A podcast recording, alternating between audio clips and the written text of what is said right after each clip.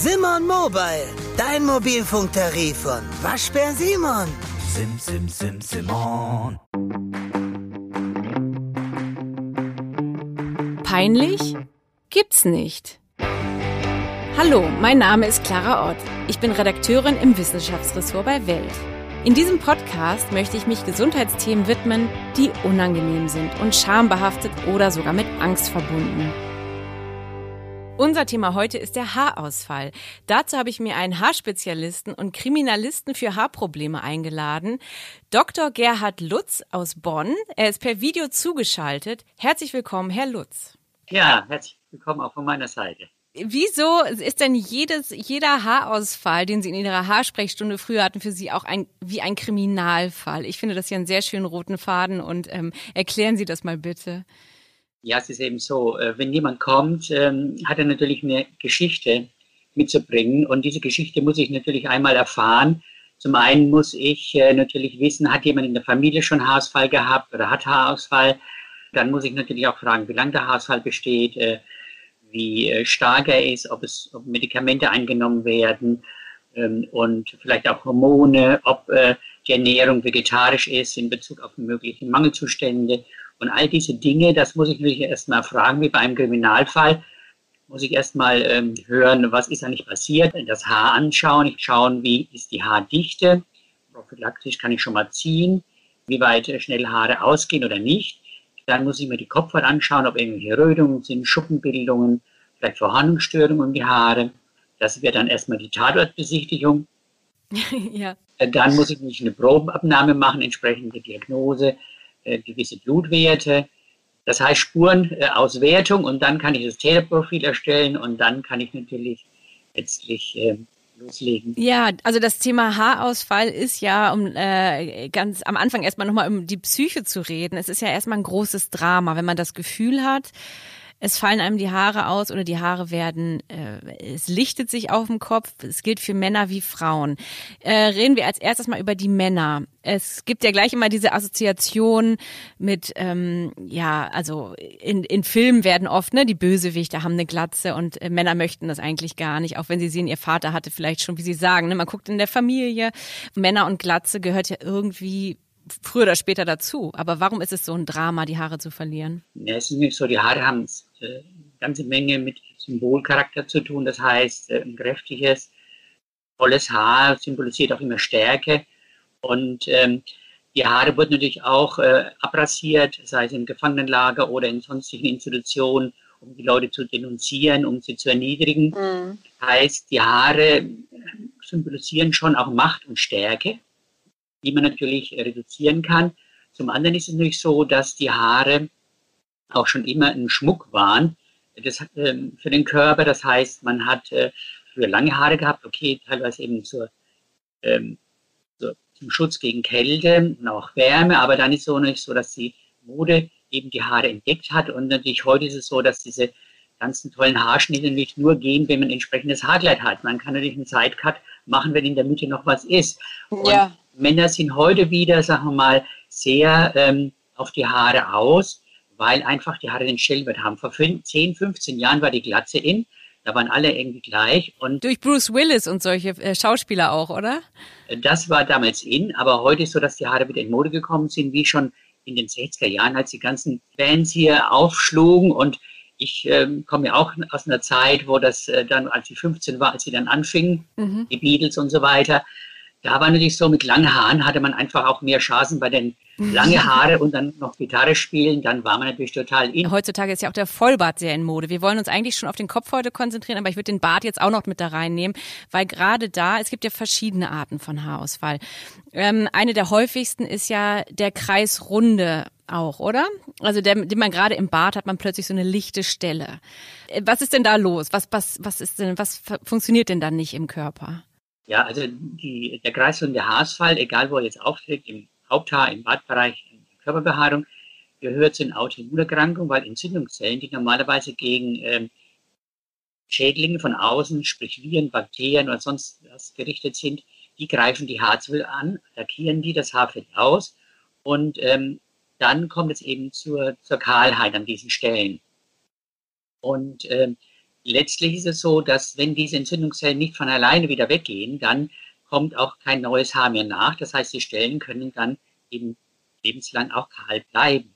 Im Badbereich ist es so, dass Männer natürlich davor betroffen sind. Ja, also bei Frauen ist ja vor allem der diffuse Haarausfall das Schlimmste, ne? dass die Haare dann so lichter werden.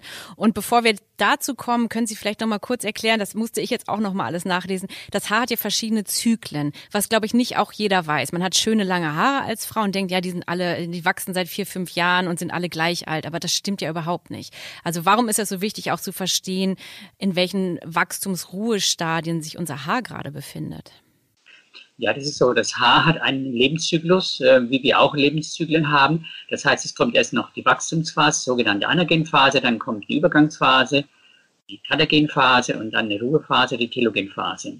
Und diese Phasen sind unterschiedlich lang. Man nimmt an, dass das Haar circa sechs bis acht Jahre in der Wachstumsphase ist, äh, circa zwei, vier Wochen in der Übergangsphase und drei, vier Monate dann in der Ruhephase, bevor es ausfällt.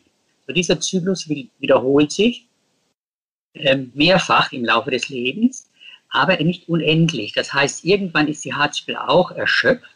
Wie jedes Organ im Körper haben wir natürlich auch eine Altersdegeneration. Das heißt, die Haarzelle wird mit zunehmendem Alter schrumpfen. Dadurch wird das Haar dünner und kürzer werden und die Zyklen nehmen ab und irgendwann ist die Haarzelle eben erschöpft und dann ist kein Haar mehr da. Mhm. Man kann diese Zyklen, diese Biologie kann man nicht ursächlich beeinflussen. Man kann natürlich stimulieren. Man kann das Haarwachstum verbessern durch gewisse Faktoren, wo wir gleich nochmal drüber sprechen können. Ja, ja, wir reden nachher auf jeden Fall noch über so ähm, Mythen und auch vielleicht äh, sinnvolle Nahrungsergänzungsmittel. Aber dieser, dieses Haar, dieser Zyklus, das heißt also, wenn ich jetzt lange Haare habe und mir die seit, sagen wir, vier Jahren wachsen lasse, dann ist dieses Haar fällt nicht automatisch nach ein paar Jahren aus, sondern das erneuert sich, bis es dann irgendwann. Bis es dann keins mehr nachkommt. Allerdings ist es so, da ist auch eine Menge Genetik dabei. Es gibt Frauen, die sagen, ich habe nie länger Haare bis gerade zur Schulter. Mhm, genau. Ja. ausfällt, dann wächst das Neue auch wieder nur bis zur Schulter nach, über die Jahre. Okay. Frauen, die haben Haare, die gehen bis zur Kniekehle. Bei uns in europäischen Ländern weniger der Fall, aber in Indien und so, da finden wir viele Frauen, die so langes Haar haben. Das ja. heißt, Haar ist in einer viel längeren Wachstumsphase wie sechs Jahre. Genau. Und was ist bei den Frauen, die nie über eine gewisse Länge rauskommen? Was ist denn da das Problem? Ja, das ist genetisch bedingt. Das, äh, das ist so, wie einer eine Körpergröße hat, die dann ausgewachsen ist. Okay, und ähm, es gibt ja auch diese Regel, dass es okay ist, wenn einem pro Tag rund 100 Haare ausfallen. Ich meine, keiner zählt sie nach. Ich würde sagen, das ist ein gutes Büschel, oder, was man in der Hand hat. Oder ab wann ist es denn zu viel? Ja, also die 100 Haare sind viel zu viel. Steht zwar in vielen dermatologischen Lehrbüchern. Ja, okay, dann erklären Sie es doch mal, wenn das falsch ist. Das finde ich ja gut, dass Sie sagen, okay, was ist, was ist die Wahrheit? Also da schreibt einer vom anderen Abzeichen. es gibt eine Doktorarbeit ähm, von einem Dermatologen, der hat es Anfang 2000 auch äh, dann äh, publiziert und hat es untersucht. Und äh, da schwankte der Haarausfall so zwischen 30 bis 180 Haare am Tag. So, normalerweise im Mittelwert ähm, dürfen, dürften 60 ausfallen. Das habe ich schon immer vorher auch schon behauptet, also bis zu 60 Haare ist normal. 60 bis 80 Haare ist schon kritisch und muss äh, abgeklärt werden. Und über 80 Haare pro Tag ist in jedem Fall viel zu viel. So, man muss natürlich berücksichtigen, wenn ich jetzt fünf Tage die Haare nicht gewaschen habe, habe ich natürlich dann mehr Ausfall, wie wenn ich jetzt, sagen wir mal, gestern gewaschen habe und heute zähle. Weshalb?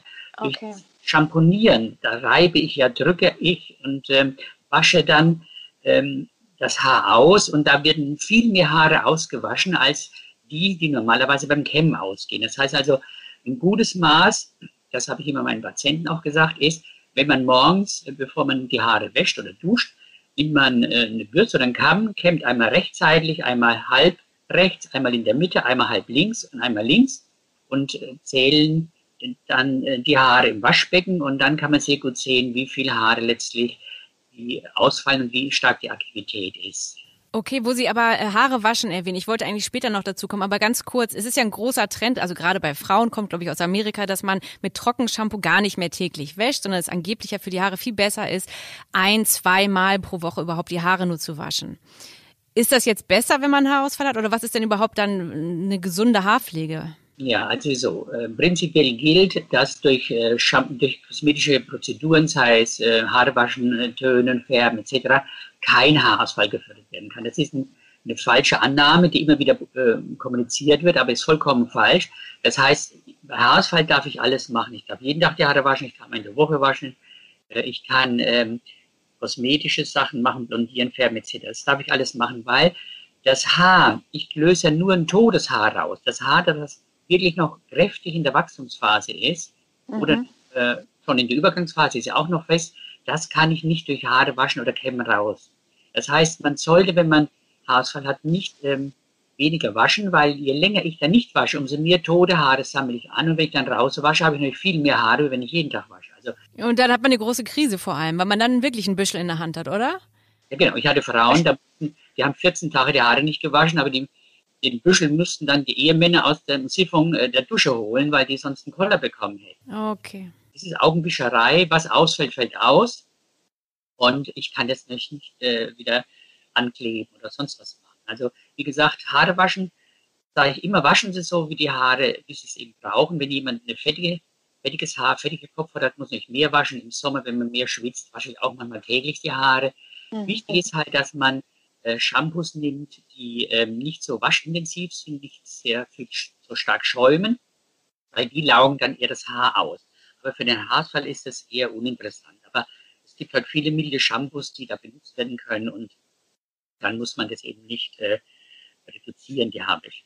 Und wie oft darf man sich dann kämmen? Also man soll ja wahrscheinlich jetzt nicht, Sie sagten jetzt eben fünfmal oder so, aber nicht 100 Bürstenstriche und äh, extrem viel kämmen, weil wahrscheinlich reizt das dann auch die, die Haarzellen und die reißt man sich dann raus, ne? Ja, okay, jetzt ist so, dass ähm, je nachdem, wie dicht das Haar ist, hat man natürlich unterschiedliche ähm, Zinkendichte im, im Kamm, ist dann vorteilhafter, wenn natürlich äh, ähm, sehr dichtes Haar ist, hat einen Kamm, der ein bisschen grobzingiger ist.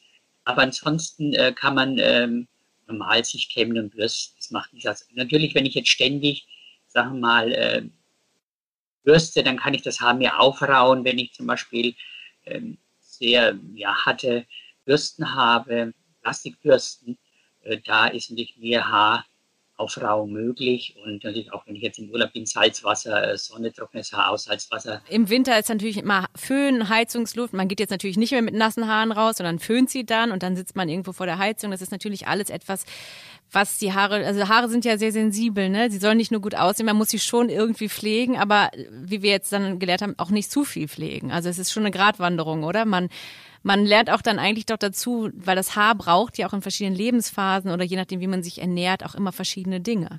Oder? Ich meine, Haarausfall, die Haare reagieren ja sehr sensibel auf unser, unser Leben auch. Ne? Ich meine, die können ja ausfallen auch durch unsere Psyche. Psyche, da bin ich ein bisschen äh, kritisch. Ich sage immer, die Psyche ist die größte Schublade in der Medizin. Wenn ich ja. da komme, dann mache ich die Psychoschublade auf. Ja. Okay, gut, das habe ich jetzt gemacht. Dann machen Sie sie mal zu und erklären mal, wie es wirklich ist.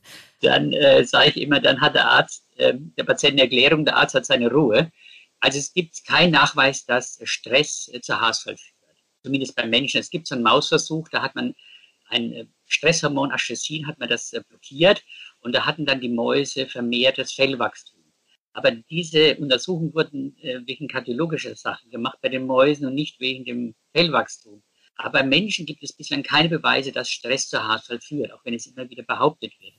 Na gut, es gibt ja diesen sehr extremen Haarausfall, äh, Alopecia areata universalis heißt es korrekt, also der totale Haarausfall am ganzen Körper, dass Menschen sogar ihre Wimpern verlieren, die Haare in der Nase, also komplett am ganzen Körper, was ja schon, es gibt schon Erklärungen, dass man Burnout hatte oder äh, umgezogen ist als Kind. Äh, sucht man dann nach Erklärungen, aber Sie könnten das eigentlich gar nicht erklären, warum den Menschen die Haare ausfallen? Ja, es ist eben so, dass ich in dieser Weise ist es immer Alopecia sprich kreisrunder Haarausfall. Und dieser kreisrunde Haarausfall ist, wie schon gesagt, eine Autoimmunerkrankung. Und äh, wenn die Entzündung so stark ist, kann die äh, alle Haare im Körper betreffen, also Augenbrauen, Wimpern und so weiter. Meistens, wenn äh, die Patienten in einen sehr starken Schub der Alopecia kommen, des kreisrunden Haarausfalls, dann können sie innerhalb von ja, zwei, drei Wochen können sie das gesamte Haupthaar verlieren und dann vielleicht ein, zwei Wochen später auch die ganze Körperbehaarung. Natürlich, ich kenne das Krankheitsbild sehr gut, weil ich mich seit 37 Jahren damit befasse. Ich habe mich immer gefragt, haben Sie Stress? Natürlich gibt es Patienten, die haben dann Eheprobleme, berufliche Probleme, familiäre Probleme mit den Kindern etc. Aber es gibt viele, die haben Kreis- und Haarausfall gehabt und haben null Stress, sagen sie, ich bin verbeamtet, sichere Stelle, alles Familie, Kinder, alles bestens und haben trotzdem den Haarausfall. Also manchmal ist es nicht so, dass der Haarausfall selbst zu Stress führt und nicht dann psychosomatische Störungen verursacht. Also nicht, dass die der Auslöser sind, aber letztlich der Ausfall letztlich die psychischen Probleme hervorruft. Und da ist es eben ganz wichtig, das war auch eine Intention ähm, am Rande jetzt, dass ich ähm, 91 äh, Mitbegründer des Selbsthilfevereins Alopecia Deutschland äh, e.V. Genau. war, weil eben ich diese zwischenmenschlichen Probleme als Arzt nicht in der Sprechstunde lösen kann. Und das ist sehr wichtig, dass Betroffene, die können sich viel besser austauschen und sich gegenseitig auch Ratschlag geben. Und was haben Sie denn da äh, erlebt? Was für Fälle gab es da? Also, dass Menschen, die vielleicht zwei Frauen, die beide gleichzeitig ihre kompletten Haare verloren haben und die beide keine Erklärung haben, waren die dann schon erleichtert, wenn sie einfach jemanden getroffen haben, der, dem es genauso geht? Weil die, man will ja irgendwie, man will ja nur eine Erklärung haben und wissen, dass man nicht alleine ist damit, oder? Das ist wirklich so. Es gibt das Sprichwort geteiltes Leid ist halbes Leid. Das trifft ja jedenfalls zu. Und der Verein ist nach wie vor sehr aktiv. Hat, leider auf Corona können wir jetzt die äh, Live-Veranstaltungen nicht stattfinden. Es gibt Familientreffen, wo sich ähm, Eltern dann im Gesprächskreis untereinander austauschen, wie sie mit den Kindern verfahren. Und dass die psychologische Hilfe ist ein ganz, ganz, ganz großer Part äh, hier bei dieser Bewältigung des Haarausfalls und auch die Stärkung letztlich der Persönlichkeit ist wichtig, was durch den Verein auch natürlich in vielen Fällen ähm, gefördert ja. wird. Wo Sie gerade Kinder ansprechen, das finde ich auch sehr wichtig. Man denkt natürlich bei Haarausfall, als erstes denkt man an Männer mit Glatze, dann an die Frauen, die denken, ich bin nicht mehr hübsch genug. Aber was ist mit Kindern? Das ist ja eine gar nicht so kleine Gruppe von Kindern, die betroffen ist, die auch unter anderem vor allem an kreisrunden Haarausfall leiden. Ne? Ja, es ist so, ähm, mein jüngster Patient in der Klinik war 18 Monate und meine jüngste Patientin in der Praxis war 24 Monate, die die kompletten Kopfhaare verloren haben. So, und meine älteste Patientin war 83. Das ähm, die zum ersten Mal Alopecia hatte. Also man weiß nicht, wann es im Leben mal auftreten kann. Man weiß eben, dass eine Dysbalance vom Immunsystem zum Ausbruch dieser Erkrankung führt mit großer Wahrscheinlichkeit. Ich sage immer, wenn das Immunsystem im Gleichgewicht ist, dann ist alles okay. Aber wenn jetzt, sag mal, Entzündungen auftreten oder ja, Krankheiten, die das Immunsystem zusätzlich in Anspruch nehmen, dann müssen müssen Stabilisatoren eben weggezogen werden so. und dann kann die Areata ausbrechen. Und wenn das Immunsystem wieder im Gleichgewicht ist, dann äh, in, geht Entzündung, ähm, dann kommt das Haar wieder nach. Und das hat sich an sich ganz gut als Erklärung so etabliert. Und bei Kindern ist eben so, dass wir auch dieses, diesen Autoimmunprozess haben. Wann der auftritt im Leben und wie oft, das wissen wir nicht, sage ich. Das können wir leider nicht vorhersagen und muss man auch dem Patienten immer sagen. Es kann zu Rezidiven kommen. Ich habe Patienten gehabt, die haben zwischen ersten Mal Areata und dem zweiten Mal waren 30 Jahre dazwischen. Nur nichts machen ist die schlechteste Therapie. Man kann sehr gut Entzündungen zurückdrücken, durch äußerliche Kortisontherapie. Was ich ge gefunden habe, da würde ich gerne auch Ihre Meinung zu hören, dass die neuen Haare, die dann vielleicht irgendwann wachsen, teilweise entweder eine ganz andere Struktur haben können. Also wenn man vorher Locken hatte, hat man plötzlich glatte Haare oder umgekehrt. Und teilweise hat man plötzlich viel volleres Haar als vorher. Also das ist ja eigentlich irre. Was ist denn da los? Was passiert da? können wir endlich los. Ja, Moment, ich muss mir gerade noch ein Ticket organisieren. Äh, welche S-Bahn nehmen wir nochmal? Du holst dir jetzt am besten mal das Deutschland-Ticket. Das geht ganz schnell. Und schon können wir mit allen Bussen und Regionalbahnen fahren, wann wir möchten. Und auch wohin wir wollen? Ja, wir steigen einfach ein und müssen uns mit dem Deutschland-Ticket um keine weiteren Tickets kümmern. Egal, ob du montags damit ins Büro fährst oder wir spontan nach Berlin wollen. Oder am Wochenende ins Grüne. Okay, das heißt, wenn ich mit den Jungs zum Auswärtsspiel will, steige ich einfach mit meinem Ticket in die Regionalbahn und den Bus und fahre zum Stadion. ja, ganz genau. Aber jetzt geht's erstmal zum Shoppen in die Stadt. Und? Wann möchtest du losfahren? Jetzt informieren unter bahn.de slash Deutschlandticket.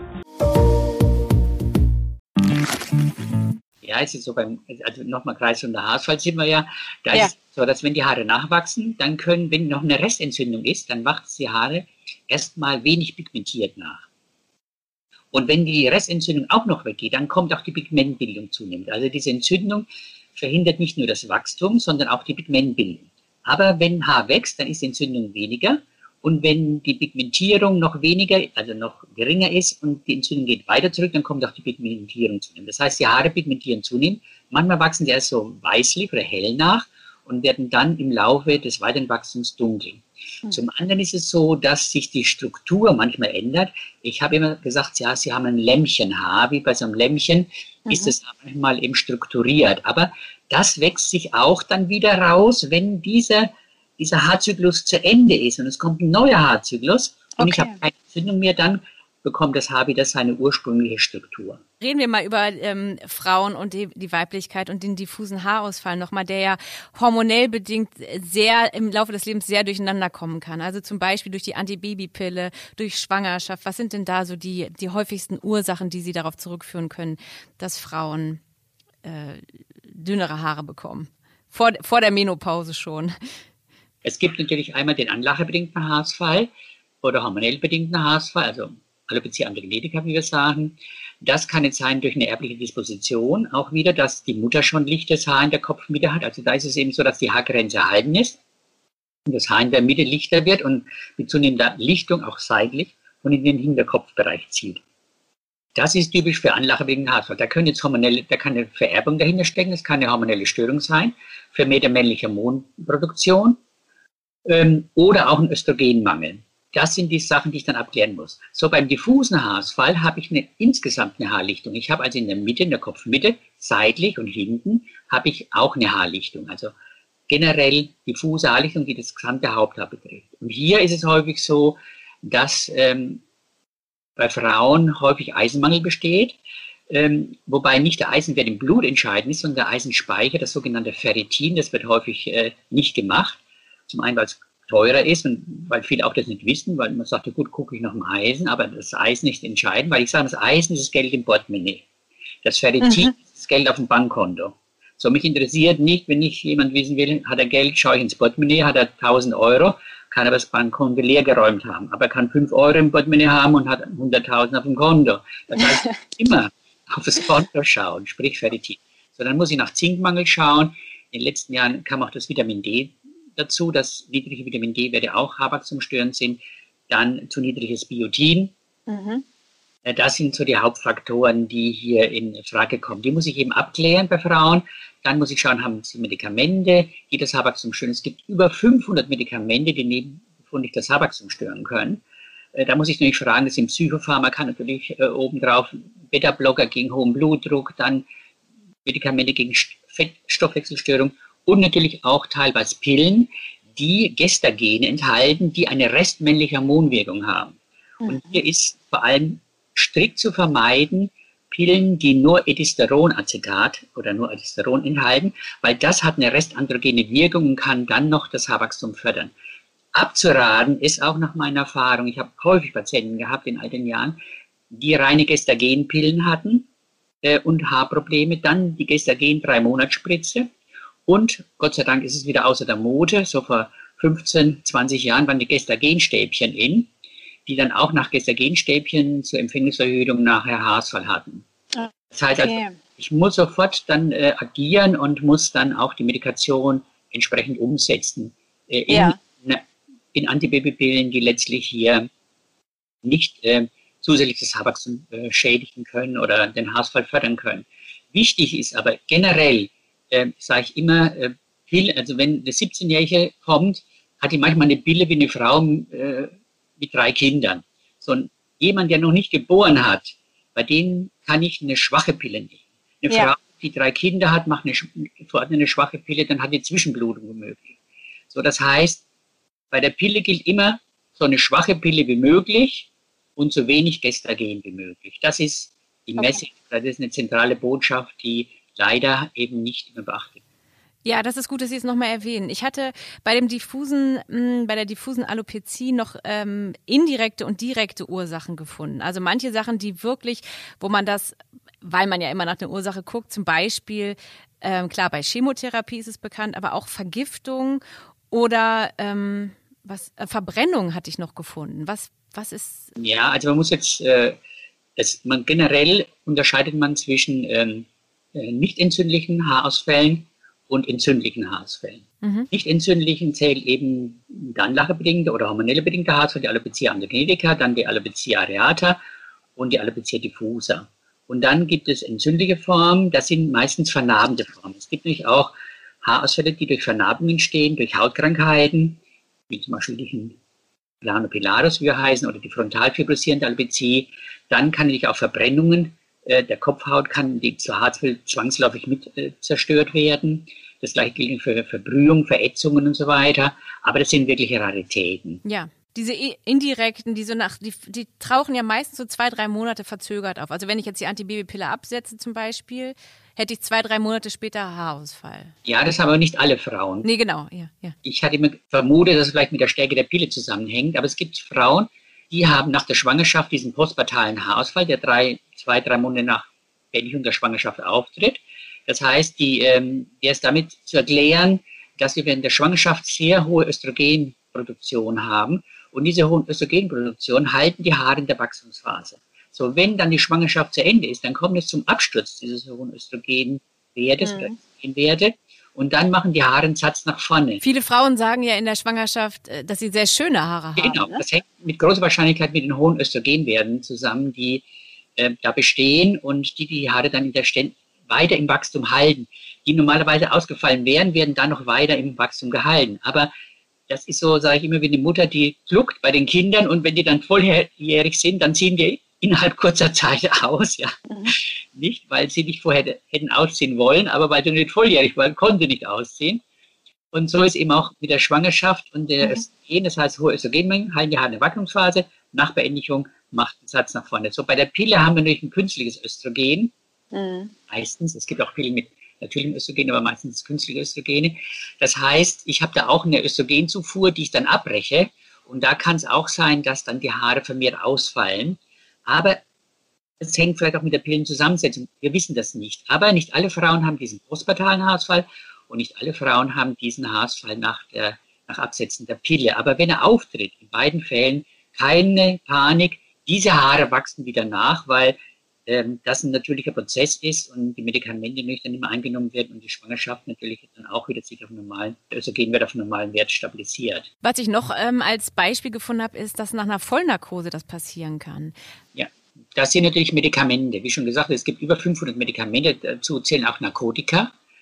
Ich hatte auch mehrfach Patienten, die ähm, nach äh, schweren äh, Erkrankungen, ähm, die wirklich, äh, würde man sagen, auf der Kippe gestanden haben, dann äh, in äh, künstlichem Schlaf versetzt wurden, äh, Narkosemittel dann längere Zeit, dann blutverdünnende Mittel, Heparin, auch andere blutverdünnende Mittel können das Haarwachstum stören. Dann natürlich auch, wie gesagt, Schmerzmittel, die genommen werden und die dann natürlich dann das Haar wieder regeneriert hat. Also ich habe, das dauert allerdings meistens so ein bis anderthalb Jahre, bis ich nach Absetzen dieser oder des Ereignisses das Haar wieder regeneriert. Liegt das auch daran, wie lange die ähm, Operation war? Ob man da jetzt mehrere Stunden operiert wurde? Weil was ja passiert ist, dass das Zellwachstum ist ja auch quasi äh, auf Ruhe geschaltet, auch wenn die Haare jetzt gar nicht alle in der Ruhephase sind, ne?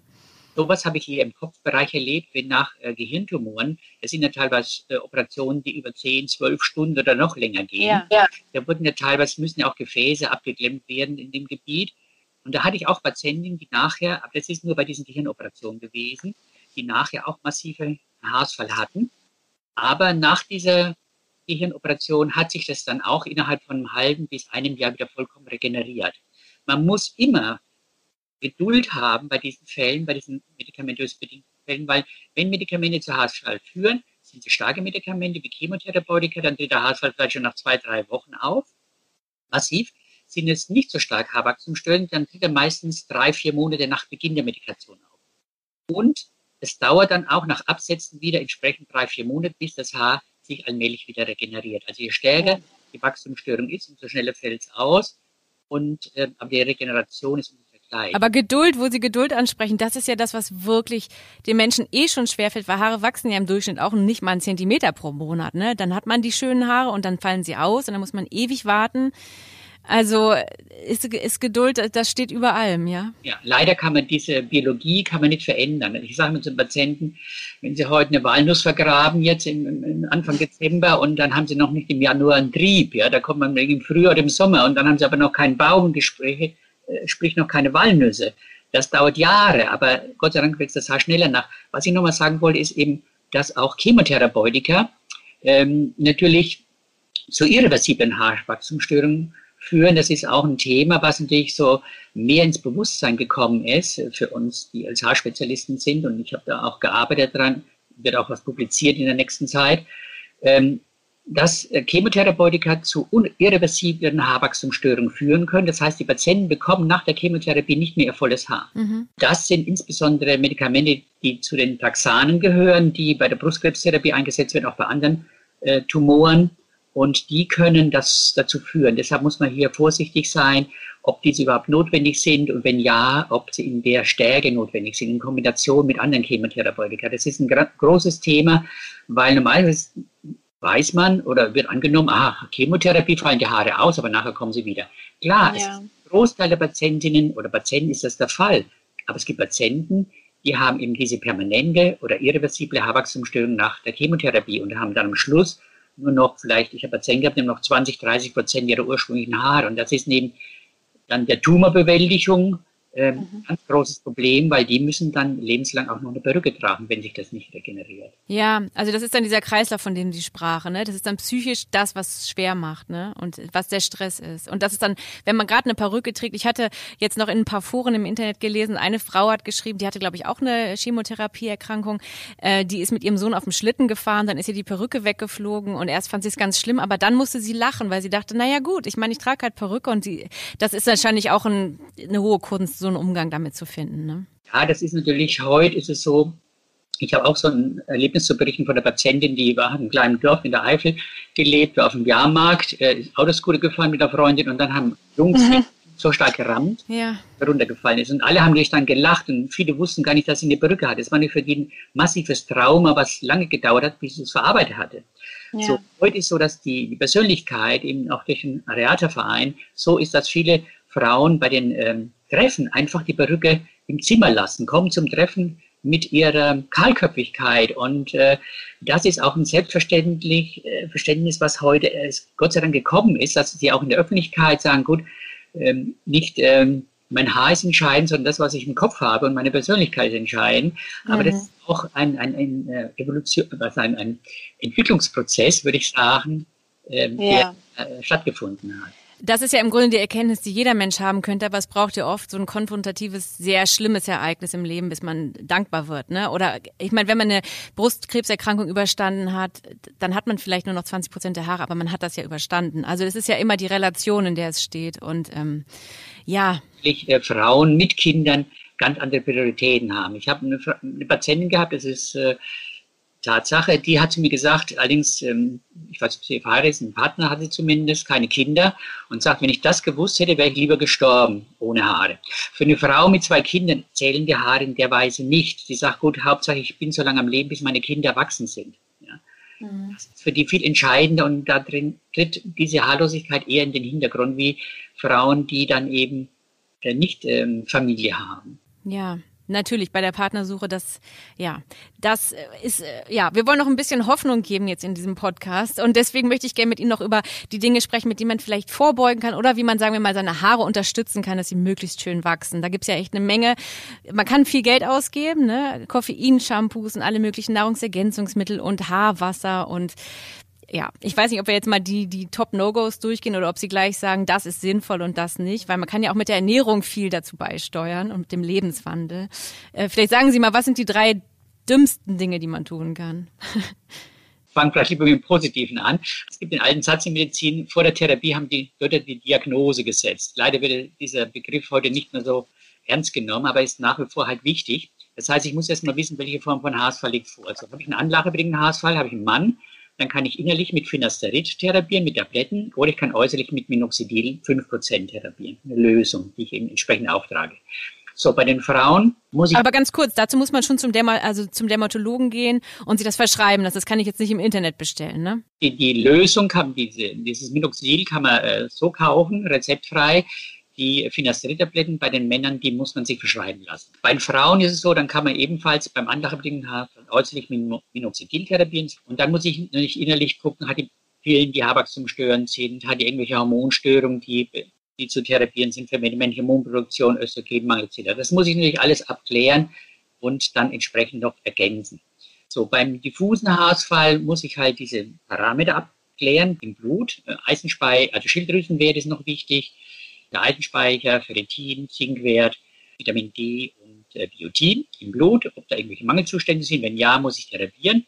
Dann ähm, gucke ich Medikamente, sind die absetzbar vielleicht, reduzierbar, um das Haarwachstum zu stören, äh, das weniger Haarwachstumsstörung zu haben. Das muss ich dann abklären.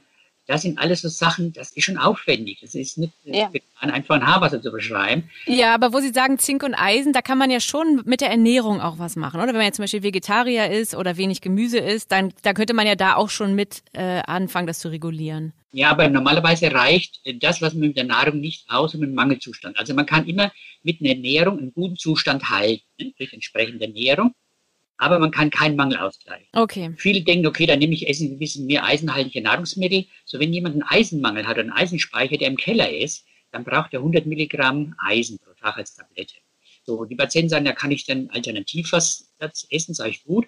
Es gibt so Berechnungen, 100 äh, Milligramm Eisen entspricht 8 Kilo Brathähnchen. Ja, gut, kann man essen vielleicht, ja, oder auch nicht. Pro Tag. Pro Tag, ne? Dann Vegetarier sagen, um Gottes Willen, was Grünes, dann sage ich, gut, ich habe noch im Angebot 2,4 Kilo Petersilie als Alternative pro Tag, ja, äh, und so weiter. Also das heißt. Gut, da hat man wenigstens einen schönen Atem. Also Eisen ist nur in dunklem Fleisch und Innereien enthalten und diese Mengen kann man auch nicht essen. Man kann jeden Tag einen Pfund Leber essen. Okay, und diese Nahrungsergänzungsmittel, die man so in der Drogerie kaufen kann oder Koffeinshampoos und Haarwasser, was halten Sie davon? Ja, also so die Nahrungsergänzungsmittel kann man nur machen, wenn Mangelzustände nicht vorhanden sind. Also Biotin, äh, Kieselerde, Tabletten und so geht wirklich nur, wenn ich jetzt schönes Haar habe und möchte einfach weiter schönes Haar haben, ja? Biotin ist es so, da bin ich äh, auch restriktiv in der Weise, dass ich den Biotinwert bestimme. Und wenn der Biotinwert zu niedrig ist, dann bekommen die Leute Biotin. Und wenn er natürlich gut ist, äh, erübrigt sich äh, nach meiner Meinung eben eine Biotineinnahme. Also ich bin gegen eine Gießkannentherapie, wie ich immer sage. Dann nehmen Sie mm. mal im, äh, im Discount, ach, das sind ja diese Tabletten und dann ist das, dann packe ich noch ein und das und das. Das ist so, sage ich, wie wenn er kocht und dann sage ich, hm, schmeckt aber nicht so gut. Dann sagen sie, oder tue ich jetzt mal, jetzt habe ich jetzt ja fünf Sachen aus dem Gewürzschrank reingetan. Sage ich, ja gut, aber schmeckt trotzdem nicht besser. Ja, weil okay. fünf Sachen keinen Sinn gemacht haben. Ich muss ja gucken, wieso schmeckt es nicht. Und dann muss ich dezidiert am Geschmack arbeiten. Und so ist das, ja. Deswegen macht es schon Sinn, dass Sie sagen, Sie sind ja äh, Kriminalist und es ist wirklich nicht so einfach, dass man sagt, okay, mir fallen die Haare aus, welche Tablette kann ich schlucken? Ne? Ähm, sollte man halt doch zu jemandem gehen, am besten zum Dermatologen, ne? Ähm, zu Dermatologen und dann besser zu einem Dermatologen, der sich noch mit Haaren auskennt und auch auf ja. Haare spezialisiert. Alles klar. Dann ähm, ist meine letzte Frage an Sie. Ähm, welchem peinlichen Gesundheitsthema sollte ich mich denn noch widmen, abseits von Ihrem Spezialgebiet? Das frage ich alle meine Gäste. Was glauben Sie, worüber wird viel zu wenig geredet?